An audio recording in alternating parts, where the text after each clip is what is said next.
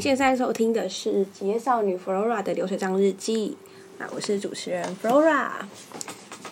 我今天想要来聊聊，呃，就是最近不是有很多王力宏的新闻吗？那我这次呢，就是不要聊他的私生活，我想要聊聊王力宏的音乐对我的人生有什么影响？好了。就是在我还很小的时候，大概是小学五六年级的时候开始吧，然后我就觉得，我就发现这个这个歌手，嗯，那个时候他还很年轻，可能二十几岁，快三十岁，然后超年轻，然后胶原蛋白还很充足的时候，所以我就，因为他本来就长得长得算蛮帅的。嗯，你可以看，因为他很早就出道了，然后十九二十岁就出道了。他刚出道的那个时候，我可能才两岁吧。他就是很早就出道，所以你可以看他其实没有整形，他其实就是本来就长这么帅。嗯，现在有很多呃很帅的呃艺人，就是可能都有后天的保养，可是因为王力宏是在还没有医美的时候就出道了，所以。可我们可以知道，就是他其实本来就是长那样，所以他他就是母胎母胎帅气吗？对，好，那我想要聊聊他的音乐。嗯，我是大概五六年级的时候知道王力宏这个人，然后当我在当我第一次看到这个人，就是好像在电视上看到他。的 MV 吧，然后放一首歌，然后我就想说：天呐，这个人长得也太帅了，然后声音又很好听，然后那个歌啊，因为王力宏的歌，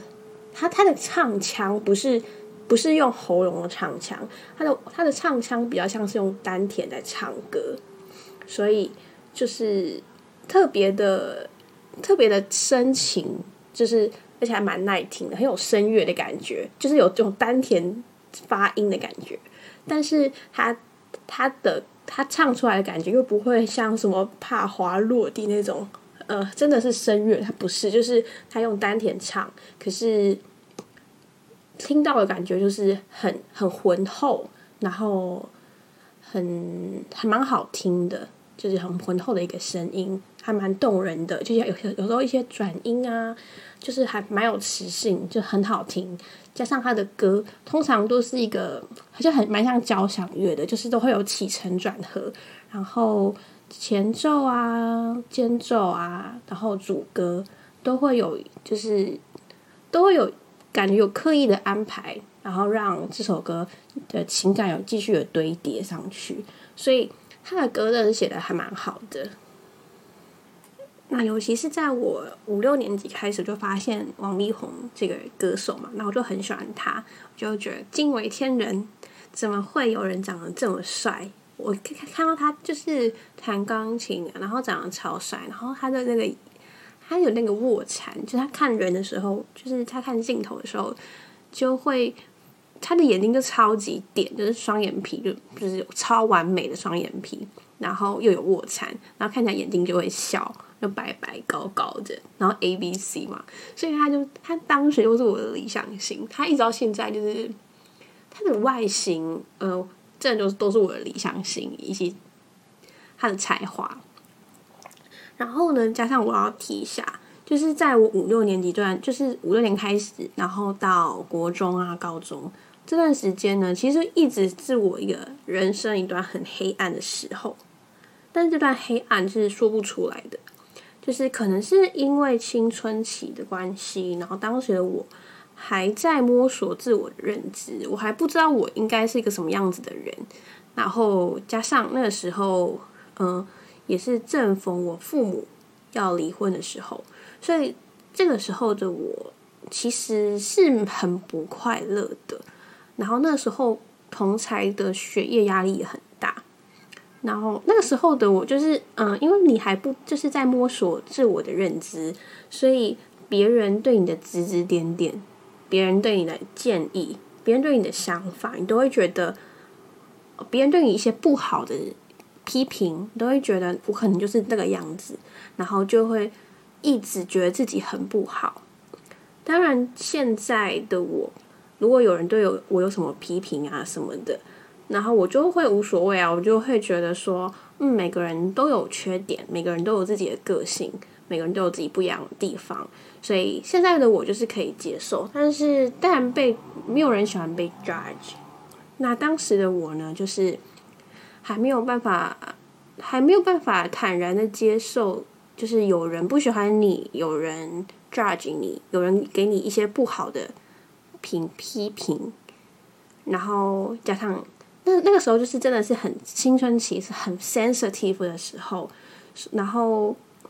功课压力真的很大，对，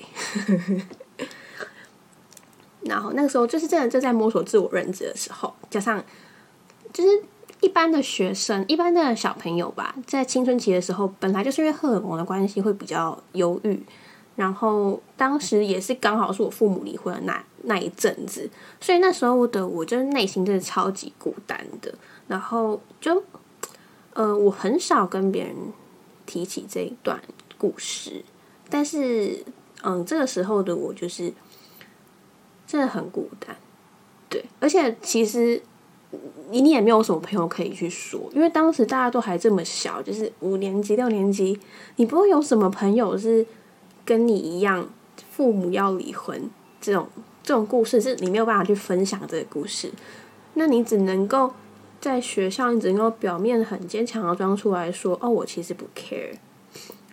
可是其实这些这些生活的点种种都会影响一个人格的发展吧？就有就是对于当时还不是很健全人格的发展的我。是有一定程度的伤害，那那个时候的我就嗯算是蛮忧郁的吧，对，嗯，然后有时候我也会觉得我自己超奇怪，就是我的个性是不是很奇怪？对，嗯，但是现在的我就是很坦然面对自己很奇怪的这件事。不过在当你在当学生的时候，尤其是台湾的教育，嗯。奇怪，和别人不一样，就是你要你你显现的和别人不一样，你特立独行，你做一些别人不做的事，你染别人不染的头，你你做一个比较特别的发型，连你穿错制服，都是都会超害怕的，就是很害怕自己和别人不一样，特别突出。就是台湾的教育，台湾不太喜欢，就是有人和别人不一样。可是其实我觉得这是不对的，每个人都有自己特别的地方，应该要就是鼓励学生展现自己特别的一面。对，好，这有点讲太多了。反正这段时期就是我内心还蛮脆弱的时期，就是还在青少年的时候，所以这个时候的我呢，这这是王力宏的歌一直陪伴这个时候的我，尤其是。嗯，国中的时候要考三次段考，然后每天都有一大堆小考，然后我都读好久好久的书，嗯，可能每天都大概读到就是两三个小时吧，还要补习啊什么的。所以王力宏的歌一直都是陪我度过那个孤单读书夜晚的那个音乐。所以我其实他的歌。对我来说很重要，就是他有有疗愈我的内心，疗愈我当时的心情，陪我陪我度过一段人生最黑暗的时候。那今天想要介绍两首我很喜欢的王力宏的中国风的情歌，对他的情歌我觉得很好听，然后当然他的饶舌也是。也是有值得研究的地方，不过今天就是先介绍，呃，我本身很喜欢的两首王力宏的情歌。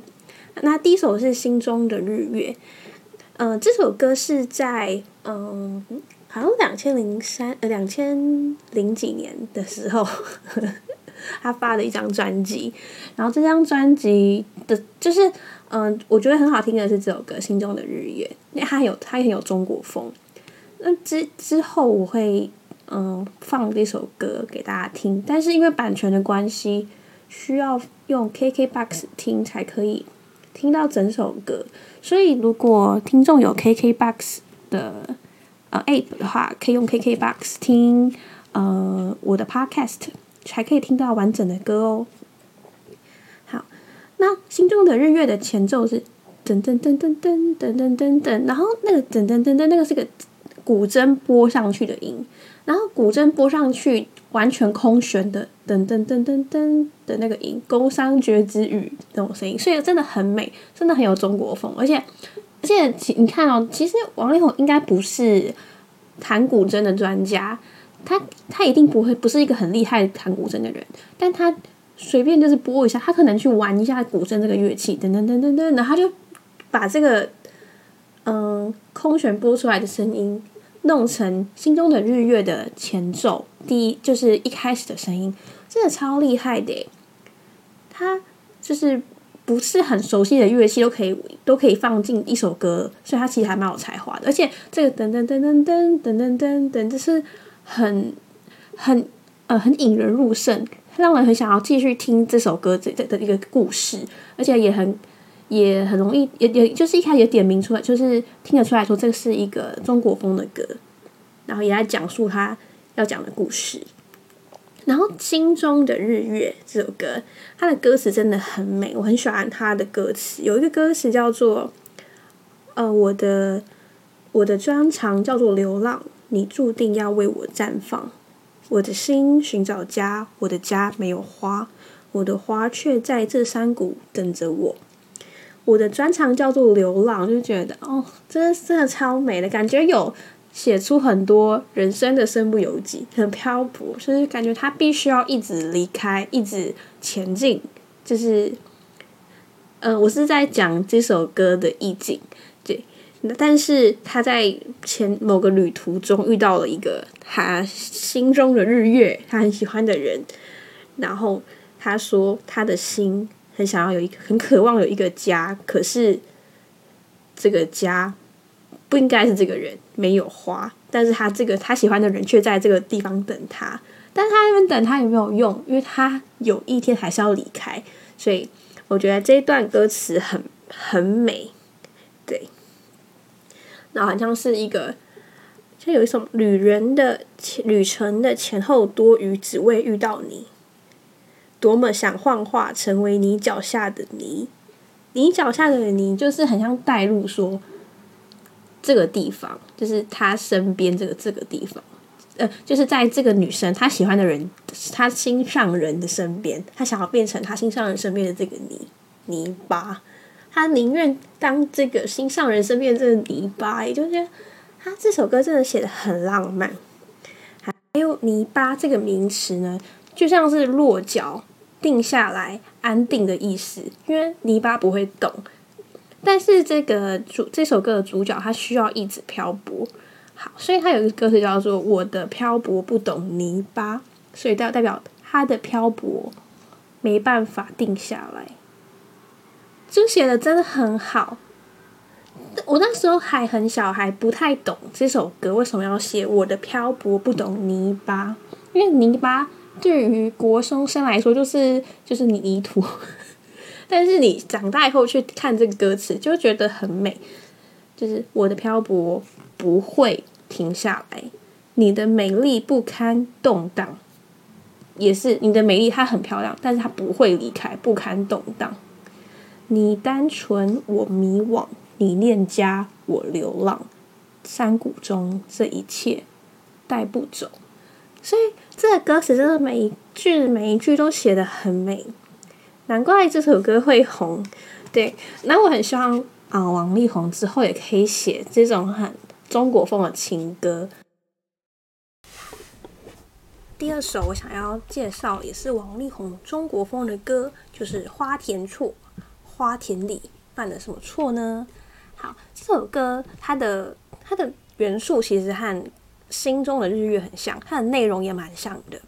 刚刚有说那个心中的日月的前奏，心中的日月的前奏是，你听哦。对，那花田错的前奏是什么呢？是其实是差不多的，一个是噔噔噔噔噔噔噔噔噔，然后花田错是花田错是噔噔噔噔噔，也是噔噔噔噔噔，也是噔噔噔噔噔，然后都是有种古筝的旋律，所以其实这两首歌写的蛮像的，元素也蛮像的。但是花田错呢，比较像，就是有更多像也是像像在讲故事，然后也有一些 rap，对。那花田，其实这首歌，呃，花田就是代表青楼啊。我从其实我很久以前就是王力宏还没有出世之前，我都已经知道这首歌的意境，因为我还蛮认真研究这首歌意境。这首歌《花田错》，《花田错》其实是很久以前的一部那种好像是京剧的那种那种戏，对，很久以前的一部电影，然后是京剧演的，是用京剧，是一一一部京剧。对，那花田的话，应该是代表青楼的意思。对，那他的歌词其实也非常美。那有些是用念的，那他就算 rap 吧，那他的 rap 也都写的超好。他就是把一个一个男人去去去深色场所，去酒店的那个一个过程，然后有点留处处留情了，留情了。然后用中国风的歌写出来，然后写的超美的，写到我都觉得，嗯，是很感动，写到觉得好像是去生日场所是正常的，你知道吗？好，花田错，它第一个是，嗯，不有一个一个歌词是，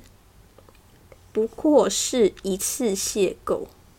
一次邂逅就是 one time thing，他只遇到他的一次，红楼那一场梦，就像一场梦一样吧。就是你遇到他一次，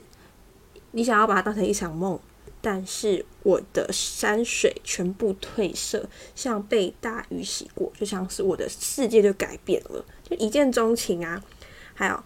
嗯，杯中景色鬼魅，我忘了我是谁。就是这个女人太的美丽太美了，就是太过于迷惑，让这杯酒，他就这是是他在那段时间的时候呢。就已经遗忘他自己是谁，然后还有花田里犯的错，说好破晓前忘掉。花田就是青楼啊，花田里犯的错有什么好错呢？就是在花田里，你不可以留情，你就只你就是就是去 have fun，但他的错就是他在 have fun 的应该要 have fun 的时候留情了，所以叫做花田里犯的错。然后不巧的，对方也留情了，对方也晕船了。对，花田里犯的错，当下那个那个晚上，他们晕船，嗯，然后说好破晓前忘掉，他们两个说好，我们是嗯天一亮我们就忘掉这个晚上吧。花田里犯的错，拥抱变成了煎熬。为什么会变成煎熬？因为呢，他知道这个晚上过了，天一亮。他们就就是各过各的了，就是这是是 one night thing, one time thing，所以他们的拥抱变得很煎熬。还有花田里犯了错，犯错像迷恋镜花水月的无聊，他就是用一个很美的方式去写。什么叫做镜花水月？镜花水月就是镜子里看到的花，水里面月亮的倒影，譬喻就是虚实、虚幻、无实的的美丽的事情。所以他把这种虚幻无实的事情写进去，他觉得，嗯，这这个晚上，这个他有点动情，有点心动，有点晕船这个晚上，他犯错，因为他爱上了，他有点心动，爱上，有点喜欢对方，所以是错嘛。然后他又提醒自己说，哦，对啊，这个错就是很无聊，就像是迷恋镜子里的花，水里水里的月亮的倒影一样的无聊。所以他自己也就一直提醒自己说，这是这个很无聊，不可以这样。然后还跟对方说，请原谅我多情的打扰，是不是？这是一首渣男的歌，但是我是以这首歌的情境啦，没没有要针对谁，但是这首歌真的是其实蛮渣的。好，醉怎么会喝醉？美因为你的美。因为他的美让他沉醉，而不是他真的喝醉了。爱匆匆一瞥，不过点缀，就代表这是一个露水情缘啊。对吧？还有一个是看大雪纷飞，却再再也找不回，被白雪白雪覆盖那些青翠，代表晕船了就回不去了。当时空拥成为拥有你唯一条件，代表要去新楼才能拥有你啊！他又醉了，他要会永远记得这段岁月，我会一直记得这个晚上的。但是，请原谅我多情的打扰，就是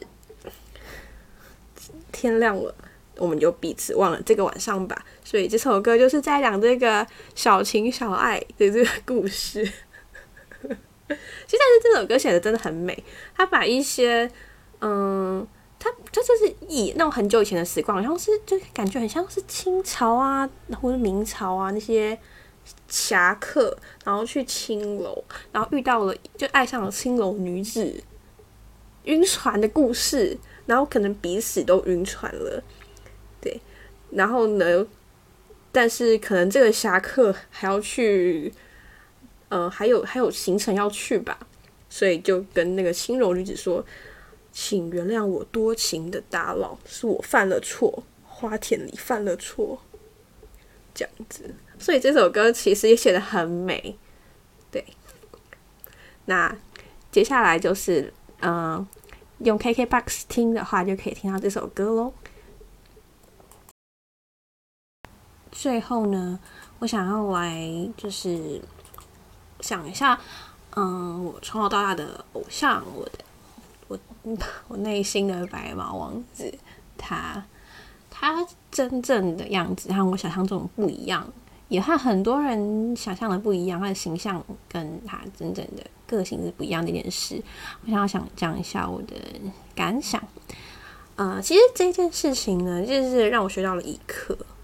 就是，嗯。也许王力宏他本来就没有这么好，可能是粉丝啊，或者是我歌迷啊，因为他的才华，因为他的外表，把他想的太好了。其实王力宏他也没有亲自跟我说他是一个好男人，他也没有亲自跟我说他多专情，他也没有这样说啊。但是，嗯，粉丝啊，因为他的形象就会投射。就会觉得他应该是一个很棒的人，然后很专情，很爱家、爱老婆啊、爱小孩等等的。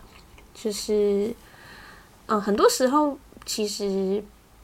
白马王子其实是自己幻想出来的，他可能本来就不是那个样子。对我也有曾经看那个和心中觉得超帅超。嗯，超向往的对象交往过后，也发现其实也不是那个样子过的经验啊。对，所以嗯，毕竟也可以有些事情是在他的家务事，然后我也不是磊磊，我也不是在承受这些不快乐啊的人，所以有些事情关起门来，很多事情我们都不得而知。那于是原来王子公主结婚以后，嗯。不一定会有幸福的结局啦，还是要靠彼此的经营。诶，那我我也不会去 judge 这两个人，我都不会 judge。我是不不太喜欢讲一些我不是很知道的事情，因为这一切的事情都是各说各话。那没有人除了当事人以外，没有人知道事情的全貌。对我只有一件事情有点不爽，就是。王力宏竟然跟优米交往过，哎，我觉得很不爽。然后，因为我得知他跟优米交往过，害我一直内心一直较劲，觉得我跟优米谁比较漂亮。那我还问我同事说：“你觉得我跟优米谁比较漂亮？”然后我同事就说：“哦，优米是有整形了，比较瘦。”对，好吧。但优米也是蛮敢的，他敢就是。很大方的承认，我觉得她是一个很刚烈的女子，诶。对。不过，嗯，因为有些事情谁对谁错，嗯，外人真的不知道，我们也没办法去评论啦。那我就是，当然新闻其实已经讲的很烦了，我也是蛮烦的。那最近因为力宏一些新闻嘛，所以我就又开始重新听他的歌。然后就勾起很多小时候的回忆呀。最后想要讲一些对我小时候一直到现在的偶像说的说一句一些话好了。虽然我觉得这个我是王力宏不会听，他应该不会听，因为我的 podcast 听众还很少。连我朋友都有点不太想听了，我觉得我不太确定王力宏会不会听。但是如果他在隔离旅，他在 S Hotel 很无聊，然后也听腻了一些他的批评啊什么的，嗯，也许他会想要，他会开咯，有也许有一天他会开咯。反正我就是要现在讲，就是嗯，你的音乐还是对我很有很重要的意义。你的音乐还是有疗愈到我很大半的人生。虽然你说就是力宏啊，力宏说他要嗯暂时离开演艺的工作，不过我还是很希望他可以继续创作，写一些疗愈人心的歌。然后，因为他因为你的歌真的写的很好听，然后你的声音也很好，那我特别怀念，特别怀念。之前就是写的一些情歌，就是就是不要写那些不要写那些卖给中国人的歌啦，写一些情歌啊，写一些嗯让人感动的歌，而且你的歌都有，就是我都很感受得到他的每个安排都很用心，就是这个就是听的人都听得出来，然后也很耐听，很多歌就是。十几二十年后听还是很好听，还是很经典。就是用心写的歌就是不一样，所以我希望你能可以继续创作，对，然后嗯，好好处理处理应该要处理的事情。每个人都有缺点，每个人都有低潮的时候，每个人都有，就是每个人都不是完美的，每个人都有邪恶的一面。当然，就是因为你是公众人物，然后你的形象太好了，所以有的时候你的形象和别人想的不一样的时候，大家就会很失望。包括我也是有点失望。不过我相信每个人都有自己人生的课题咯，那就是好好的去面对。嗯，日子总是要过下去的嘛，对吧？我也是在对我自己喊话。我之前有的时候啊，就是很低潮的时候，或者心情不好的时候，我就会跟我的朋友说。我有一个朋友，他的心智非常的坚强，他超级正面，他是我，他是我那个生命里的一个阳光。那我只要跟他说，哦，我觉得我最近就是不太开心啊什么的，或者是很低潮，他他给我的鼓励都是每个人都有这样的时候，很正常。这样所以，我常常听到，我有时候听到这种话，我就会觉得，嗯，不是我的问题，每个人都有低潮的时候，对。嗯，前前几天我也跟我朋友说，就是，哦，我一开始有提到有一些不幸的童年的一些故事啊，那当然，当然是，嗯，成长过程中以及长大以后，我活二十几年过程中，还是有很多想伤害你的人，那这些想伤害你的人。也会造成你的内在小孩受伤啊，然后，但是大家就是注意哦，每个人都有可能内在小孩受伤的时候，也许是你有察觉，也许是你没有察觉的时候，但是每个人都有这个时候，每个人都有内心最脆弱的一块，所以大家就是不用担心，就是想想着。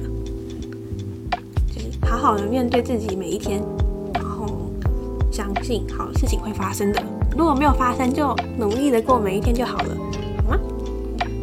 这就是我今天 podcast 的内容喽。谢谢大家。